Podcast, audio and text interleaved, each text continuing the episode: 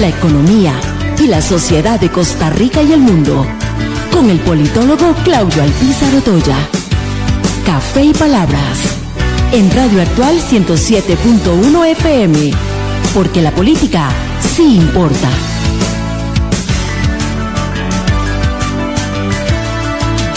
Cámara, me decís. Al sonido. Porque la política sí importa. Hoy vamos a tener eh, el gusto de compartir con ustedes toda una cátedra eh, de Derecho Penal y de la Institucionalidad Nacional. Hemos invitado, ustedes lo oían ahora ahí al fondo, al doctor Gustavo Chamora, eh, quien es un especialista director del Instituto de Investigaciones Jurídicas de la Universidad de Costa Rica, catedrático de la misma universidad, y quien se graduara con honores en, en doctorado en Sociología Jurídica y Derecho Penal en la Universidad Johann Wolfgang Goethe en Frankfurt, Alemania. Eh, vamos a hablar de todo lo que ha acontecido alrededor de cuál es el papel de la Fiscalía, cuál es el papel del Ministerio Público, cuál es el, papel de la Procuraduría, porque en este programa siempre estamos interesados en que quienes nos escuchen dominen eh, el manejo de la institucionalidad para que sus comentarios, aunque sean como una gotita de agua, pero poco a poco van siendo mella, también nutran a otros ciudadanos sobre la institucionalidad nacional. Recuerde que este programa usted lo puede oír a través de Radio Actual 107.1 FM, lo puede ver en el chat de Radio Actual en, Facebook Live, donde usted puede ingresar a Actual FM 107.1 y ver la imagen. Y también a partir de mediodía ya están los programas, eh, se van archivando los programas en su audio en eh, Spotify donde usted podrá disfrutarlo cuando usted tenga bien. También quedan archivados los, los videos en el perfil de Café y Palabras. Pero antes de conversar con don Gustavo Chan, así pienso. Así pienso, con Claudio Alpizar, en Radio Actual 107.1 FM. Definitivamente eh, hemos estado dándonos cuenta con el transcurrir de los días que conformar equipo conjunto no es tarea fácil para un gobernante. Y mucho menos cuando no hay sentido de pertenencia a un partido político o a un movimiento. Cuando no existe ese sentido de pertenencia, pues los actores llegan a tontas y a locas un poco a conocer a quien va a liderar ese conjunto, ese equipo, y también desde el punto de vista sociológico, psicológico, pues a empezar a, a generar grados de empatía o a lo mejor todo lo contrario. Los cambios tan rápidos que hemos estado viendo constantemente en los viceministerios en la actual administración, como así ya tres ministros que han, eh, han sido separados o se han separado del gobierno del presidente Rodrigo Chávez, más algunos presidentes ejecutivos, son una muestra clara de algo que hemos planteado aquí desde un principio. Hacer concurso de currículos para conformar un gabinete es un invento nacional.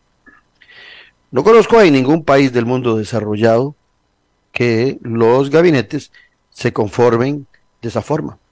Y oígase bien, dije países desarrollados, los europeos, Canadá, Estados Unidos, Japón, Corea del Sur, cualquier país desarrollado en el mundo que tenga una democracia, normalmente eh, uno de los requisitos fundamentales eh, que se plantean quienes quieren llegar al gobierno es tener equipo y tener una hoja de ruta de, a dónde ir. Y esa hoja de ruta es compartida por todos los miembros. Pero si no hay una hoja de ruta clara, sino que lo que hay son algunos, algunos ítems, algunos temas, y, tampoco hay equipo, pues es complicado. Eso es lo que ha sucedido en estos días eh, alrededor de desgranaje que se da del gabinete del presidente, que inclusive, sí, ciertamente muchos son removidos por él, pero también hay que tener claro que se nos dijo en algún momento que era un excelso equipo, un gabinete lleno de virtudes y de repente eh, el presidente empieza a encontrar que no tienen virtudes y por eso los va removiendo uno a uno. Que es su derecho constitucional, sí, no hay la menor duda. Pero el tema es que se le va cortando el tiempo a quien lidera un grupo y en este caso son cuatro años para ir implementando una buena coordinación de todo su equipo. Hoy me llamaba la atención en el observador oír a don Luis Amador, el ministro de Obras Públicas y Transportes, decir que va a solicitar la rectoría de acueductos y alcantarillados.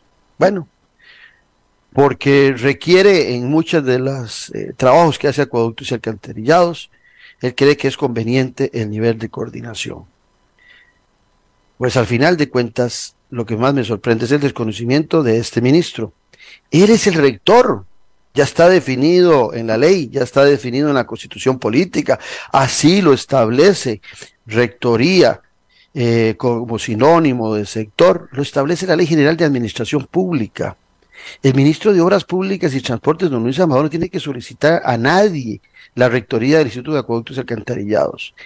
A esa institución autónoma, él y el presidente de la República la pueden incluir en el sector de Obras Públicas y Transportes. Y desde ahí, en el Consejo de Rectoría, pues darle lineamientos a ese instituto de acueductos alcantarillados. O sea, no tiene por qué el ministro solicitar algo con lo cual ya está dotado él con directrices, él con decretos junto con el presidente de la República puede poner acueductos y alcantarillados en la línea, en la línea, perdón, en el sistema de gestión que tanto le preocupa a él para las carreteras y los alcantarillados. Eso ya existe.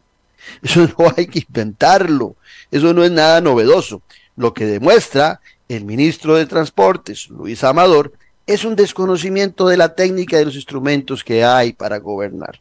Porque sí, la gobernanza de nuestro Estado tiene elementos sustanciales en las leyes y en la Constitución, que generan una desgobernanza o generan una falta de gobernabilidad, que son dos cosas diferentes al momento de la comunicación, porque muchos que llegan a gobernar no conocen los instrumentos que hay, inclusive no saben ni cuántos ministerios son, no saben ni cuántas eh, instituciones autónomas están en su sector y que deberían ser coordinadas por el ministro.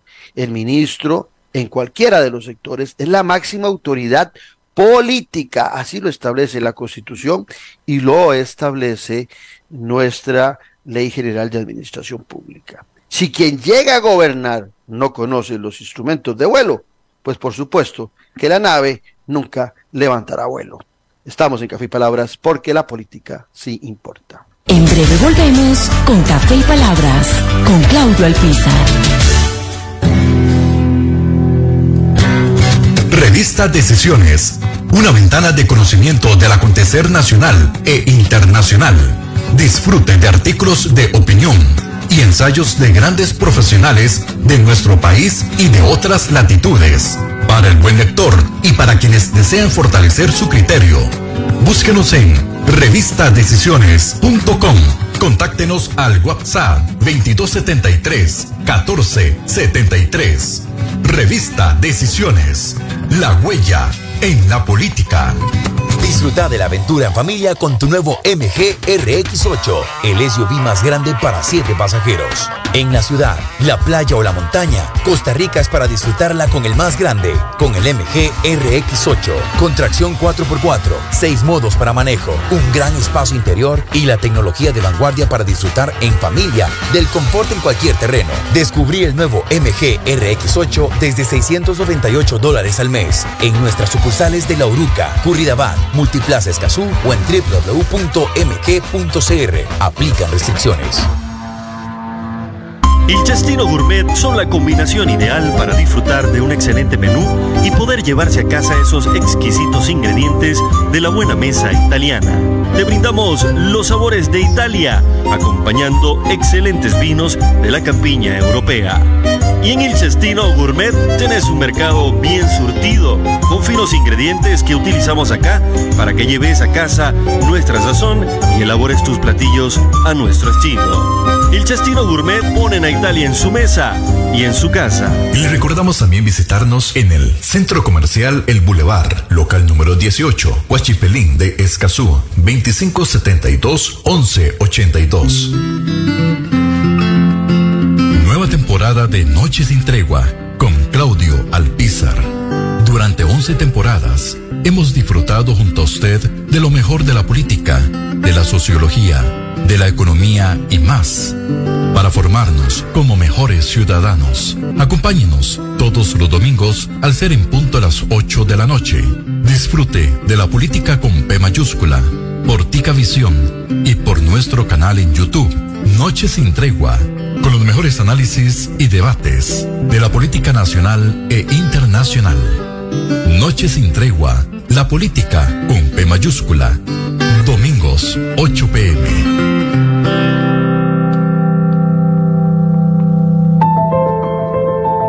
SINAE Afines. Por la vida y la salud de los pacientes, la lista de espera de la Caja Costarricense de Seguro Social debe declararse prioridad nacional.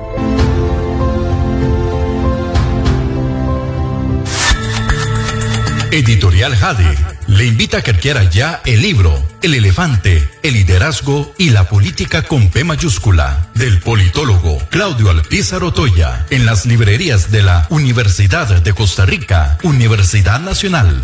Una lectura y manual del buen político. Un libro de consulta para quienes gustan de la política. Costo del libro 8,600 colones. O solicítelo al WhatsApp 8325 8357. Estamos de vuelta en Café y Palabras con el politólogo Claudio Alpizar.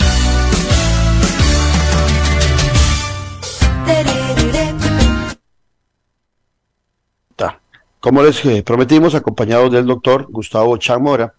Es importante saber quién es Gustavo Chamora. Gustavo Chamora eh, puede ser eh, una de las personas que más conoce sobre la institucionalidad de la justicia en nuestro país, no solamente porque la ha estudiado, no solamente porque se ha preparado en el exterior, sino porque también, además, ha trabajado en ella y hoy por hoy en la Universidad de Costa Rica es el director del Instituto de Investigaciones Jurídicas. Eh, Gustavo Chan se graduó en, como doctor en Sociología Jurídica y en Derecho Penal en la Universidad Johann Wolfgang Goethe en Frankfurt, Alemania. Ha sido defensor público, letrado, consultor internacional, defensor público. Eh, una amplísima experiencia. Gustavo, eh, qué placer y qué honor este, que estés en nuestro programa el día de hoy. Muchísimas gracias, don Claudio, por la invitación. Estamos a sus órdenes y a las órdenes del pueblo costarricense para tener esta conversación a la que usted me convoca el día de hoy. Es una conversación eh, muy técnica mm, eh, desde el punto de vista de, tu conocimiento intelectual, de investigador y práctica. En los, en los últimos meses, para ser más preciso, en las últimas dos semanas, se ha generado una gran discusión sobre el papel de la Procuraduría y del Ministerio Público en nuestro país.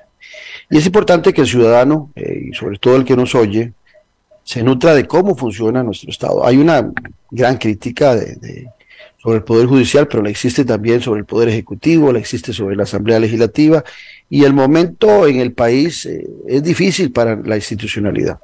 Pero también, Gustavo, aprovechando esta larga introducción, eh, una democracia se sustenta principalmente, los tres poderes son importantísimos, pero el Poder Judicial es determinante como columna vertebral. Me gustaría que le explicaras a, nuestros oyentes eh, cuál es la diferencia entre la Procuraduría y la Defensoría, tal y como está establecida en, nuestro país, y, perdón, no la Defensoría, el Ministerio Público, y también cuál es el papel de los fiscales. Entonces te dejo eh, en el micrófono para que con tu conocimiento nos ilustres. Muchas gracias, don Claudio. En general, eh, cuando uno aborda estos temas, debería tener en claro esta imagen, yo no dejo de utilizarla nunca, ¿verdad? Que el derecho y cualquier sistema jurídico, a ver, es como, como una cabeza de Jano, ¿no? Eh, Dios romano, ¿verdad? Retratado siempre con, con una naturaleza bifronte, ¿verdad? Con dos caras, que puede o estar mirando hacia la guerra o puede estar eh, mirando hacia la paz, ¿verdad? Es decir, el derecho puede ser haciendo también la analogía con esta cabeza de Jano, un instrumento, ¿no? Para la habilitación, la eliminación de todo límite al poder o al ejercicio del poder, eh, del poder político, del poder económico, o puede ser un instrumento de contención de ese poder. ¿Ok? Justamente eh, la idea republicana de división eh, de poderes está matriculada en esta aspiración, ¿no? De limitación eh, de los poderes públicos. Y en esta lógica general, la atribución de competencias a la Procuraduría o al Ministerio Público en eh, la persecución, investigación y acusación de los delitos, debe pensarse siempre en esa lógica, ¿verdad? El Ministerio Público debe tener esencialmente una función limitadora, ¿verdad? Eh, de contención del ejercicio del poder y con ello capacidades, independencias y autonomía para la persecución, digámoslo claramente, de los delitos de los poderosos, ¿verdad? Que es un tema que subyace siempre en esta, en esta discusión. ¿Cuál es la capacidad real que puede tener una institución del Estado para perseguir los delitos de los poderosos? Si nosotros eh, hacemos ya, digamos, un paseo histórico por la historia de la Procuraduría y las atribuciones que se le han asignado legalmente en materia penal, este ejercicio siempre es, conveniente, ¿no? Para comprender la razón de las normas jurídicas, eh, no podemos pasearnos por entelequias o, un universo abstracto, sino que vemos o tenemos que ver las razones políticas que subyacen, ¿verdad? En la creación y formulación de normas jurídicas o las aspiraciones eh, para la contención o para la habilitación de un poder eh, desbocado.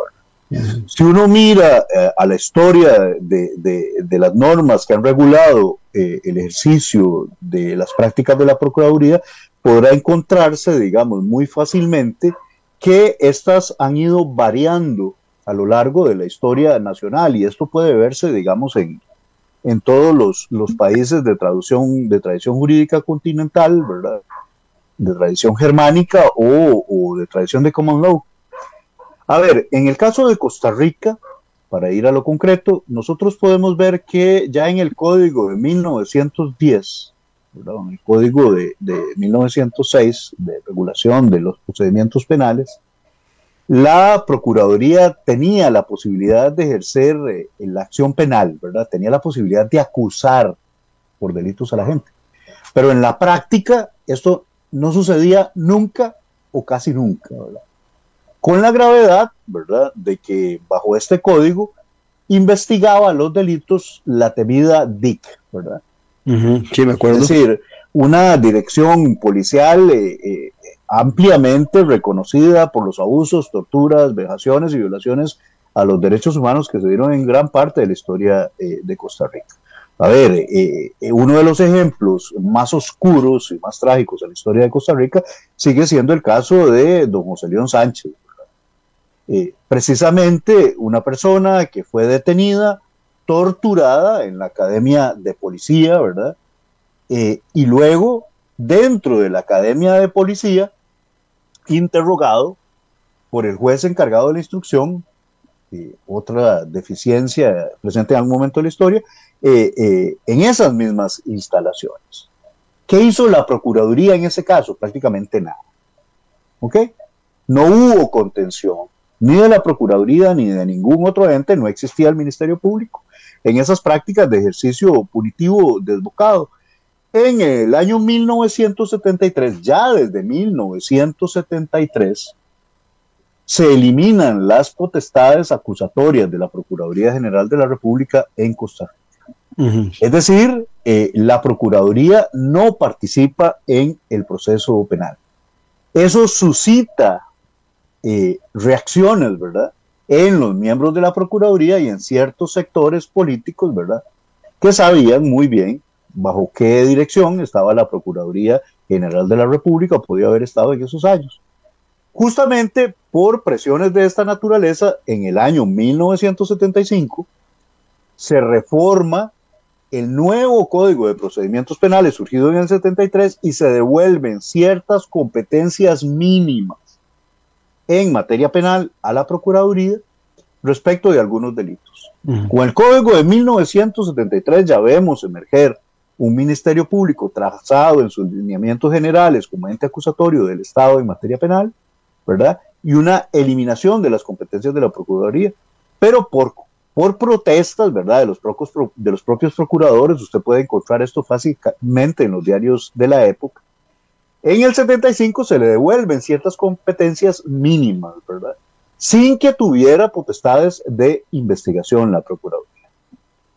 En el año 1978, para hacer este breve, seguir con este breve repaso histórico, don Claudio, si usted me lo permite, claro, luego, luego, luego de un congreso en el Colegio de Abogados, se vuelve a reformar de nuevo el código y se elimina de nuevo la competencia a la Procuraduría. Incluso se establecen eh, ciertos derechos de la víctima para acusar eh, eh, directamente. Esta reforma, producto también de la improvisación, solo dura unos meses, don Claudio, y se vuelve a establecer una competencia de la Procuraduría para acusar ciertos delitos, ¿verdad?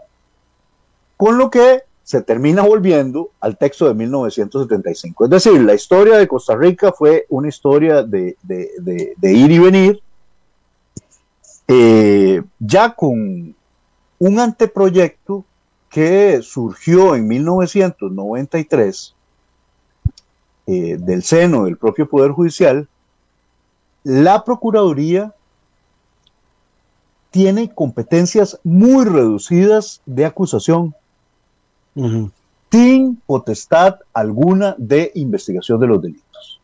Es decir, y, ahí queda un articulito que, para algunos eh, le mantiene esas potestades, pero en la práctica comprendo que no, no, hay, no, tienen los instrumentos, inclusive. Claro, esencialmente, esencialmente hay que hacer una, una, una perdón, interpretación sistemática de la norma, vincularla con todas las normas que tiene el Código de Procedimiento y otras, ¿verdad? Y entender que las potestades de acusación siempre van, o las competencias de acusación, siempre van a depender de lo que se pueda investigar para construir prueba lícita. El caso. Es decir, nadie que esté sometido a límites de racionalidad va a aventurarse a acusar, sin tener pruebas lícitas o sin poder construir las, las, pruebas. Y quien tiene la potestad de dirección funcional sobre la policía judicial es el Ministerio Público. Entonces, se deja esa norma, ¿verdad? Eh, con potestades de acusación mínima, pero sin posibilidades de investigación eh, para la Procuraduría, ¿verdad? Incluso en un anteproyecto definitivo para la gran reforma procesal penal que se gestó desde años antes, pero operó en el año 1996, un proyecto, anteproyecto definitivo impreso en el año 1995 por el Poder Judicial, la Procuraduría General de la República no tenía absolutamente ninguna competencia de acusación ni de persecución, ni de ninguna naturaleza en materia eh, eh, penal. Es decir, se tuvo claro que había que sacar en la lógica de la división de poderes al Ejecutivo de cualquier función acusatoria que finalmente tuviera que ver con la función jurisdiccional. ¿Y cuál es la razón, la razón que se tuvo para proponer esto? Bueno, los ejemplos históricos de derecho comparado, ¿verdad? De politización de procuradurías, de ministerios públicos, llámelo como usted quiera, ¿verdad?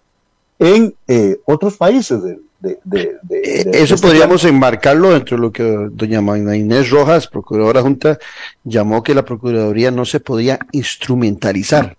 Exactamente, y tenemos casos de instrumentalización del Ministerio Público, llámelo usted Procuraduría o Ministerio Público, ¿no? En ciertos países la Procuraduría ejerce funciones acusatorias, el Ministerio Público las ejerce, pero el tema esencial es un tema de independencia dentro de la lógica de división de poderes y de independencia frente a poderes fácticos, poderes políticos y poderes económicos. A ver, un ejemplo, con los casos de delitos atribuidos a alguna de las infantas en España, a, sus cónyuges, ¿verdad? El movimiento realizado por el Ministerio Público de España siempre fue un movimiento para no procesar a este y otros poderosos. ¿Ok? Cuando Garzón, el juez Garzón, quiere traer a Pinochet a España para que sea juzgado por delitos de lesa humanidad, por torturas, desapariciones, todo lo que sabemos que gravemente sucedió en las dictaduras eh, de seguridad nacional del cono sur, ¿verdad? El que presiona para que esa extradición no se dé es el Ministerio Público de España, bajo un poder ejecutivo, ¿verdad? Muy afín. Vinculado a otros poderes políticos y económicos muy afines al conservadurismo. Ok, esta propuesta de ese anteproyecto de 1995 finalmente se elimina y sorpresivamente nos encontramos con que en el año 1996, con el proyecto que finalmente se aprueba, se mantiene el artículo 16. Es decir, se mantiene una Procuraduría General de la República sin potestades de investigación, con potestades de acusación reducidas, ¿verdad? Y lo que uno se pregunta es por qué luego de haber propuesto la eliminación de estas potestades se mantuvieron en el 16. La respuesta que yo me aventuro a dar, ¿verdad? Como hipótesis, es que se tenía un conocimiento claro de lo que había sucedido en el 73. Ya del 73 se habían eliminado esas potestades para la Procuraduría, pero eso generó reacciones políticas. Entonces, eh, los redactores, eh, eh, los creadores del Código de Procesal Penal, perdón, que eran personas políticamente muy hábiles, muy inteligentes, ¿verdad? Don Luis Paulino Mora, don Daniel González, ¿verdad? Conscientes de la necesidad de esta independencia para el Ministerio Público y de la necesidad imperiosa de aprobar esta gran reforma procesal que vino a cambiar toda la estructura del procedimiento del proceso penal costarricense, haciéndonos pasar de un modelo inquisitivo a un modelo marcadamente acusatorio o acusatorio temperado, supieron que la manera de evitarse esas reacciones o que alguien le metiera la zancadilla al proyecto de Código Procesal Penal era manteniendo estas potestades de acusación reducidas, ¿no? Y excluyendo toda posibilidad de investigación de la Procuraduría en eh, delitos de cualquier naturaleza. Digamos que este es el panorama histórico, don Claudio, eh, es decir, ¿qué es lo que se plantea desde el 73 que debería ser, don Claudio? Lo que se plantea es eh, una clara eliminación de funciones para la Procuraduría, de funciones acusatorias en materia eh, penal, ¿verdad? En un marco de organización, tratando de recuperar esta idea central político-estatal, esto obedece claramente al principio de separación de poderes. Correcto. Usted no puede tener inserto en el proceso de investigación de delitos y de juzgamiento que corresponde al Poder Judicial un ente extraño como la Procuraduría adscrito al Ejecutivo. ¿Ok? Pero además se vio la necesidad de reforzar la independencia y la autonomía de un ente acusatorio propio independiente como el Ministerio Público. Estamos hablando, como dicen algunos, de la semántica de la ley es decir, de lo que se establece que debería eh, ser. Hay razón, sí, don Claudio. estamos conversando con el doctor Gustavo Chan Mora, doctor en Sociología Jurídica y Derecho Penal. Estamos en, esta cátedra que, es fundamental que todos escuchen. Doctor Chan Mora, todo esto surge, es que escuchándolo con detenimiento, viene la siguiente consulta. Todo esto surge alrededor de la preocupación en el Ministerio de Hacienda eh, de que hayan evasores eh, de impuestos. El Ministerio de Hacienda puede, tiene los instrumentos administrativos para eh, ir detrás de esos evasores. Pero si el tema trasciende o al contrario, no las potestades administrativas del Ministerio de Hacienda no le permiten lograr que esos evasores se pongan en línea. O si encuentra que hay delitos penales, es ahí donde le va a corresponder, usted me corrige, donde le va a corresponder a la Procuraduría General de la República esas potestades de acusación y es al Ministerio Público y a la Fiscalía los que les va a corresponder hacer la indagatoria y posteriormente el juicio o la eh, eh, condenación correspondiente. Es más o menos así como funciona, digamos, en, palabras. Más, que eso, don Claudio, más que eso. Digamos que el Ministerio de, Hacienda no tiene el instrumental eh, técnico, ¿verdad? Para hacer investigaciones en graves casos de evasión fiscal. Okay. Puede hacer una investigación administrativa inicial, ¿verdad? Y puede, y en la práctica esto es lo que se ha hecho, ¿verdad? Presentar una denuncia ante el Ministerio Público para que se inicie una investigación en manos de una policía especializada, ¿ok? Que es la policía eh, judicial. Finalmente, la Procuraduría puede acusar esos delitos también y la función acusatoria penal se mantiene esencialmente en manos del Ministerio Público. La pregunta que obviamente surge en este punto es si se ha dotado efectivamente a la policía judicial, y este es un tema ya de la pragmática jurídica, ¿verdad? Si se ha, si se ha dotado a la policía judicial y al Ministerio Público de instrumentos técnicos, novedosos, de los últimos elementos de tecnología, de, de formación y capacitación en la persecución y acusación de los delitos de, de los poderosos, llámense evasión, ilusión fiscal, llámense, llámense perdón, delitos de las grandes corporaciones, ¿ok? Llámese delitos funcionales, ¿verdad? De los funcionarios públicos. Es decir, se, ha dado, eh, se han dado esos insumos para que exista una persecución sistemática o lo que ha existido es simplemente, este, eh, qué sé yo, una persecución simbólica de casos aislados para dar la idea y aparentar de que, eso se está persiguiendo. Pero aquí hay un tema eh, fundamental, ¿verdad?, que debemos, que debemos distinguir. Eh, las respuestas a esto no las obtenemos a partir de presunciones, las obtenemos a partir de indagaciones sociojurídicas. ¿Qué nos dicen las estadísticas sobre eso? ¿Ok? Y una vez obtenido eso, ¿qué es lo que nos sugiere o aconseja, digamos, un nivel de deontología jurídica? Viendo que el Ministerio Público no está haciendo todo lo que tiene que hacer en la persecución de los delitos de los poderosos, debemos inferir automáticamente que hay que eliminar o anular al Ministerio Público y pasar todo a manos de una Procuraduría que está más cerca al ejercicio del poder político. O por el contrario, en el contexto de un Estado republicano, ¿verdad? Y de un modelo acusatorio temperado. Por el contrario, deberíamos pensar en un fortalecimiento de un Ministerio Público autónomo. ¿Mm? A, eso quería llegar. Eh, eh, desgraciadamente, eh, el conocimiento o, la información que vos estás dando y el conocimiento que tienen muchos ciudadanos los, es, es, bastante limitado el de los ciudadanos. Y los ciudadanos tienen a, a encontrar que Estado, que gobierno y que poder ejecutivo son palabras sinónimos, cuando son diferentísimas. Y entonces, eh, algunos, cuando se les dice que la Procuraduría es el abogado del Estado, tienden a pensar que es el abogado del Poder Ejecutivo o del presidente de turno, lo cual no es así.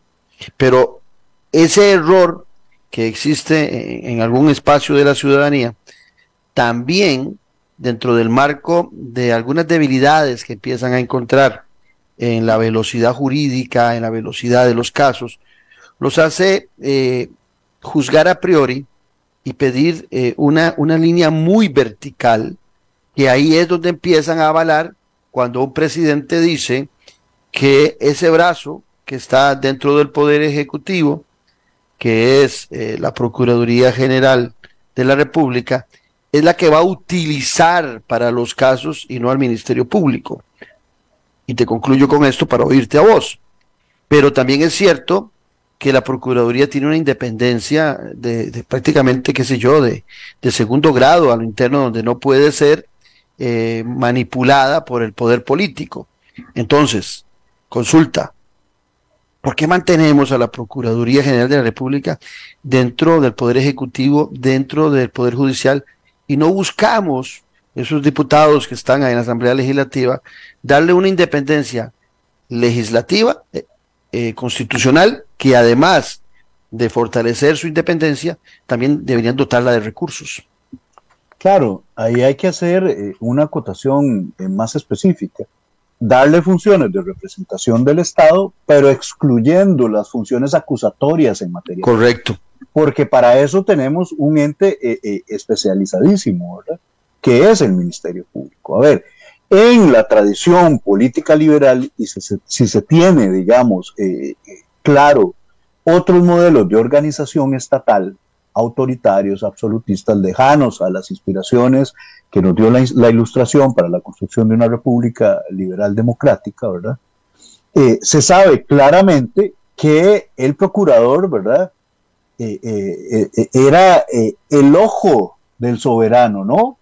Para perseguir en muchas ocasiones. En la tradición del common law esto se tiene claro. The eye of the beholder, ¿verdad? Dicen algunos el ojo de quien tiene el poder para perseguir e instrumentalizar en función de su poder político cualquier persecución, ¿verdad? Justamente en la aspiración de un modelo republicano se sustrae esta función acusatoria para eliminar esos contactos con poderes políticos y con poderes eh, de facto. Y se va construyendo la idea de un ministerio público independiente, objetivo, autónomo, ¿verdad? Como aspiración.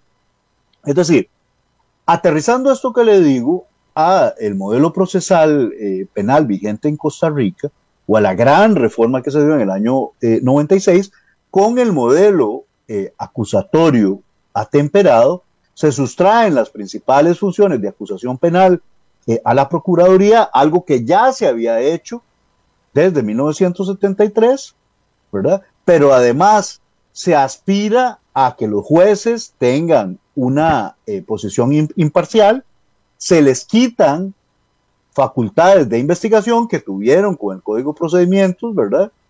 Para que ellos se encarguen nada más de tomar decisiones eh, objetivas, para que no sean ellos los encargados de realizar la investigación, y se le dan las funciones de investigación y acusación al Ministerio público. En la aspiración, como le quiero transmitir de manera clara, en la aspiración central que subyace en la gran reforma del 73 y en la gran reforma del 96, lo que existe es una atribución de la función acusatoria al Ministerio Público y no a la Procuraduría. Ciertamente, don Claudio, existen otros modelos procesales en el derecho comparado en que la Procuraduría desarrolla esta función acusatoria. No podemos negarlo. Pero, no es el caso nuestro. Pero no es el caso nuestro. Y aquí hay un tema de legalidad. La ley establece estas funciones de investigación de los delitos exclusivamente para el Ministerio Público. ¿Ok? Si se quiere hacer una reforma en este sentido, debe ser una reforma legal por vía de reserva de ley que además estaría desaconsejada, ¿verdad? Por el principio de división de poderes, eliminar la función eh, acusatoria a un ente independiente como el Ministerio Público para atribuirla exclusivamente a un ente adscrito al Ejecutivo, contraviene esa división entre funciones jurisdiccionales, judiciales y funciones ejecutivas, ¿verdad? Pero además esto estaría desaconsejado por la misma técnica o la doctrina procesal penal que ha tenido en claro que la mejor manera de construir un ministerio público que sea contención al poder económico o político, ¿verdad? Es justamente dotando de autonomía plena e independencia al ministerio público. Eso te iba a consultar, o sea, eh, desde tu parecer, desde tu conocimiento, estamos hablando, conversando con el doctor Gustavo Chamora, doctor en Sociología Jurídica y Derecho Penal, además de eso, es director del Instituto de Investigación eh, Jurídica de la Universidad de Costa Rica, ha sido defensor público, letrado, consultor internacional, graduado en Alemania en su doctorado. O sea, estamos hablando con, con todo un catedrático y un conocedor de a profundidad de lo que debe ser o lo que es eh, el debate alrededor de, eh, de la institucionalidad de la gobernanza jurídica en nuestro país y otras latitudes. En esto que estás planteando, Gustavo, si nosotros pensamos en darle una independencia a la Procuraduría, sacándola del Ministerio de Justicia, que es del Poder Ejecutivo, lo mismo deberíamos estar pensando en el caso del Ministerio Público o del OIJ, que son parte del, del Poder Judicial, también darles independencia. Mire, en la actual manera, eh, o bajo el actual modelo de elección de, magistrados, lo digo abiertamente sin ningún temor, tan politizado en nuestro país, yo considero que sí. ¿verdad?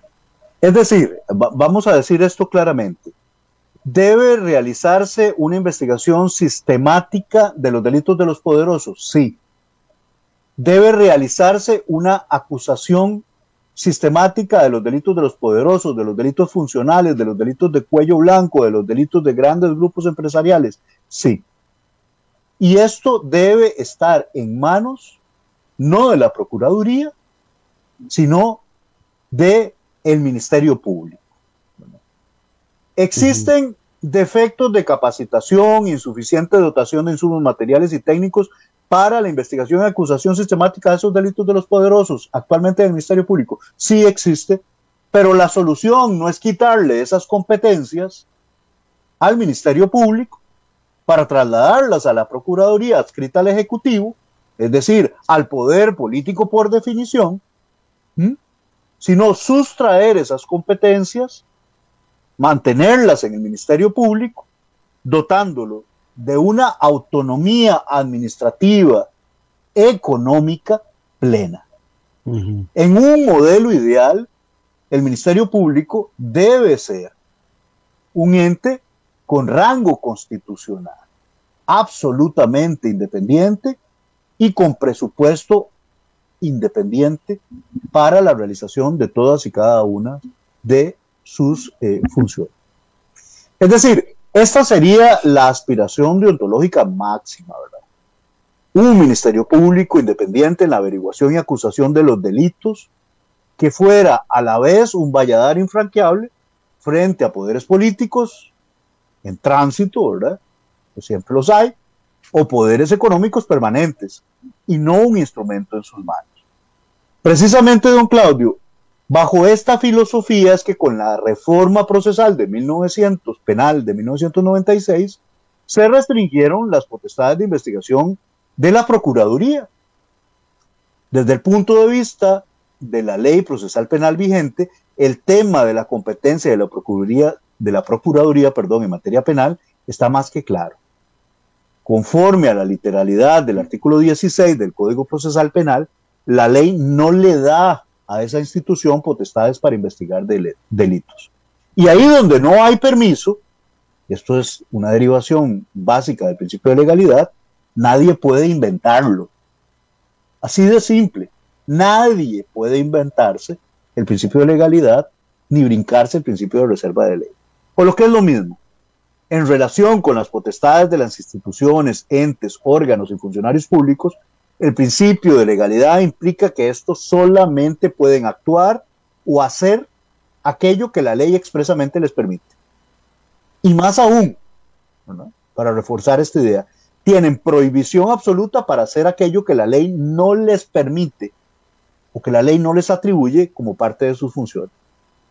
A ver, a veces perdemos esta, esta otra perspectiva, don Claudio, esta garantía no está pensada en función de las instituciones, de los funcionarios, de los tipos y, señoras que trabajan ahí, sino en función de todos los ciudadanos y ciudadanas. Ahí donde las entidades o funcionarios públicos no pueden actuar o no están permitidos por la ley que actúen, las personas tienen asegurada formalmente una esfera de libertad intangible que debe ser respetada. Y a esto agregaría yo que desde la doctrina procesal es bien sabido eh, desde siempre, ¿verdad? Y lo digo de la mano de la doctrina procesal eh, penal costarricense más autorizada, ¿verdad? que estas potestades de investigación de la Procuraduría se eliminaron desde 1973. O sea, hablar hoy en día, como lo hizo el presidente recientemente, eh, o, está mal asesorado por los juristas que le acompañan, o, hay una intención de variar eh, el papel de la Procuraduría y volver a los años 73. O se está queriendo tensionar, someter a tensión una norma eh, jurídica muy clara. Jurídica en la lectura sistemática de la norma y en su vinculación con preceptos constitucionales. Hay algo, Gustavo, que, te lo y te lo dejo para ahí para que de una vez con, el comentario que iba a hacer lo agregues, que teoría de la independencia que requiere el, la Procuraduría General de la República. El Ministerio Público, don Claudio, el Ministerio Sí, sí, pero antes hablamos también de la Procuraduría. y quería devolverme un poquito a la Procuraduría, a la elección del director del Ministerio Público y al, y al, director de la Procuraduría. Y te lo dejo ahí porque en el caso particular de la Procuraduría es el presidente de la República quien lo propone.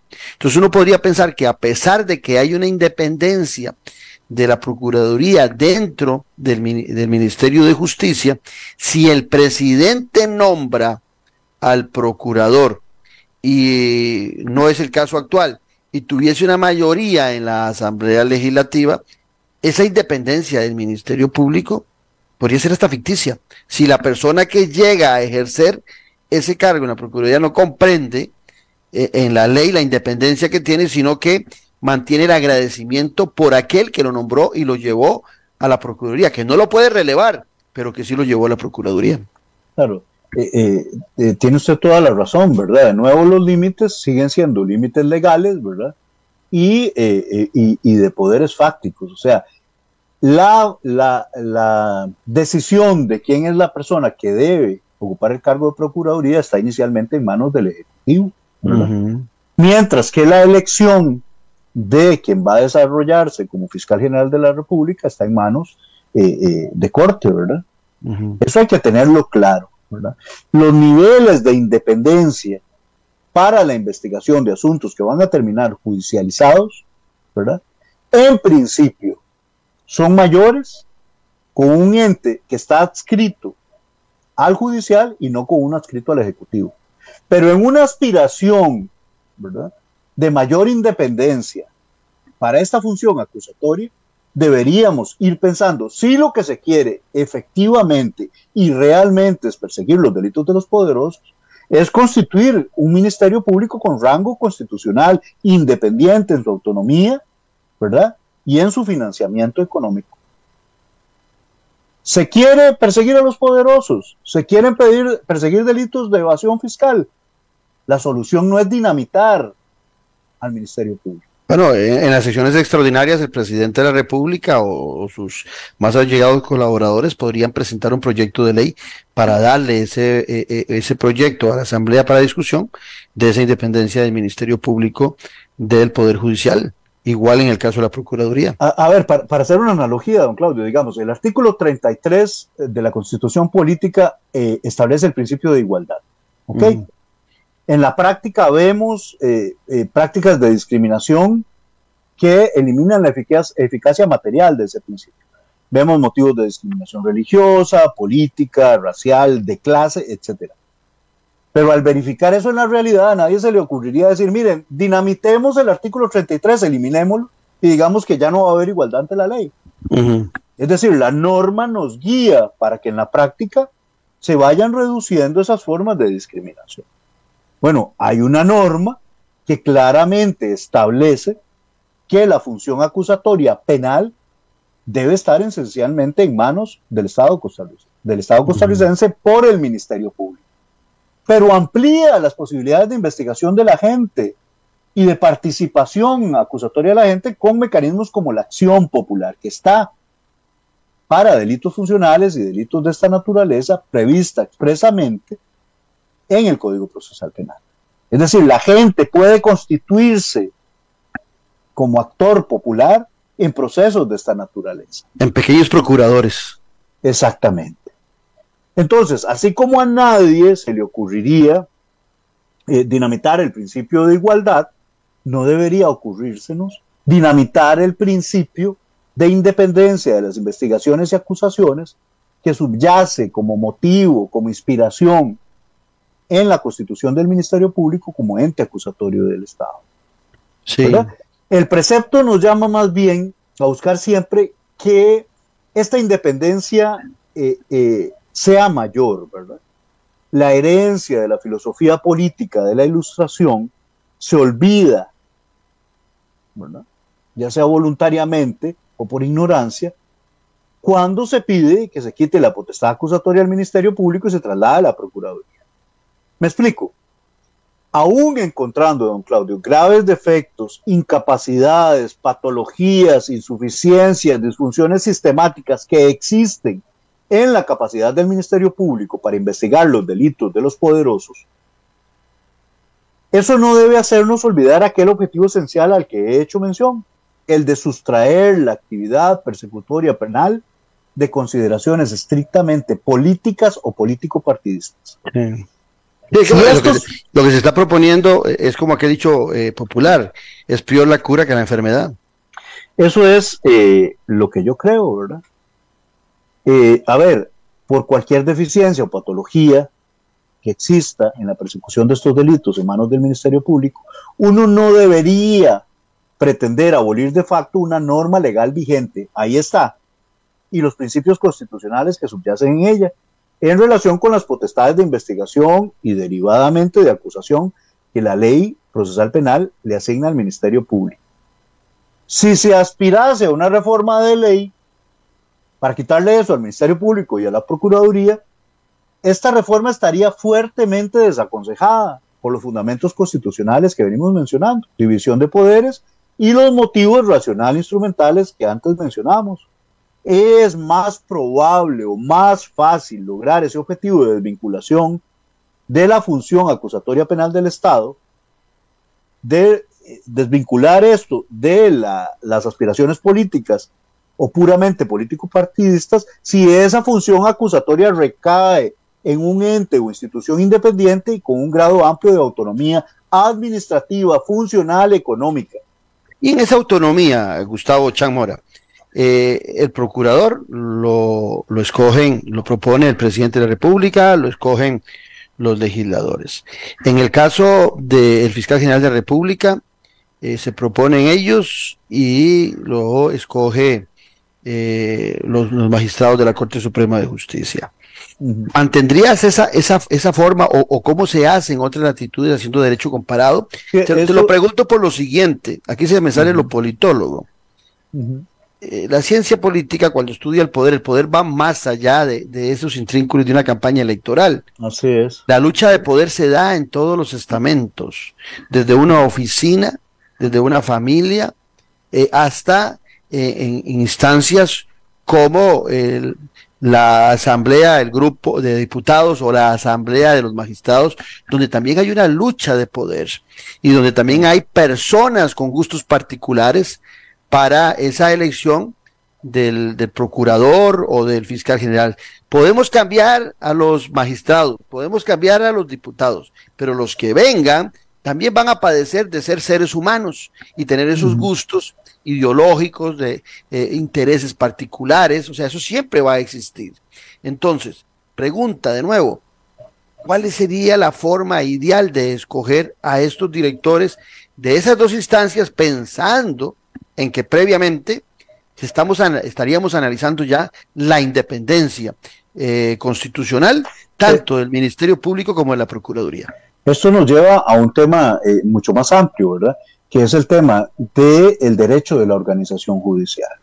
O sea, ¿cuál es la estructura del Poder Judicial que queremos para Costa Rica? ¿Y cuál es la estructura del proceso de selección de los magistrados y las magistradas que queremos para Costa Rica? Y en esto, digamos, la crítica viene planteándose desde hace décadas. Tenemos una Corte Plena o una magistratura esencialmente abocada a funciones administrativas, descargando las funciones judiciales en los letrados que trabajan para ellos, ¿verdad?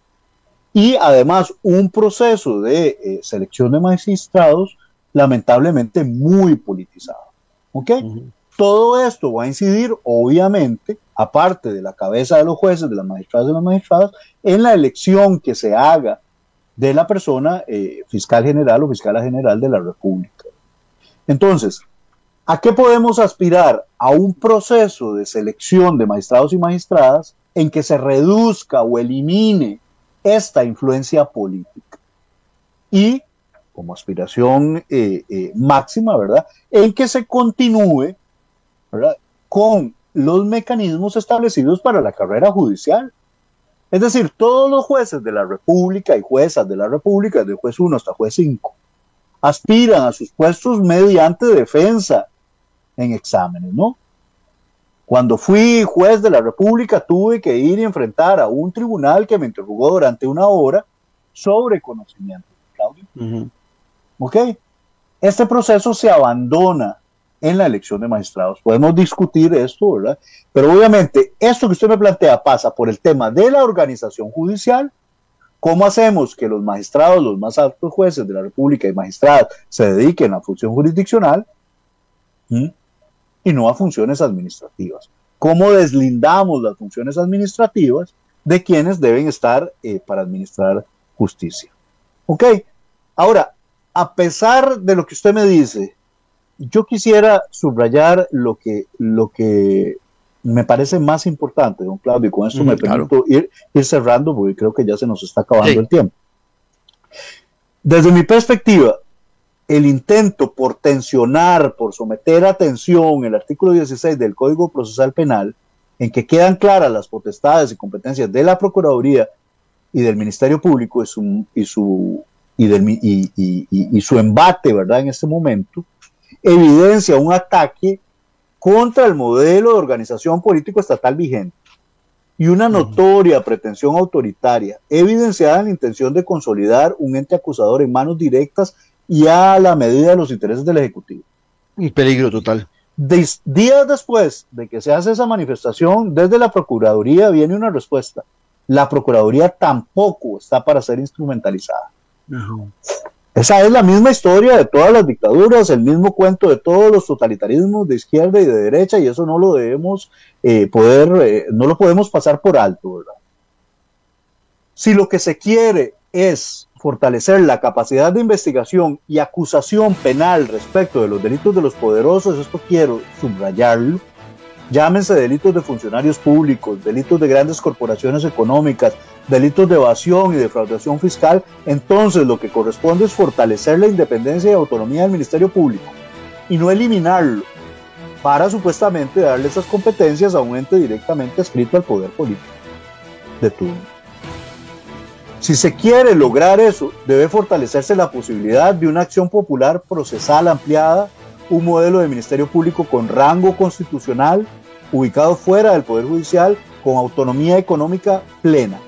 Incluso podríamos pensar en el nombramiento y coadyuvancia de fiscales privados, como se hace en otros países, para la realización de investigaciones y presentación de acusaciones en casos de violación de principios fundamentales de la República.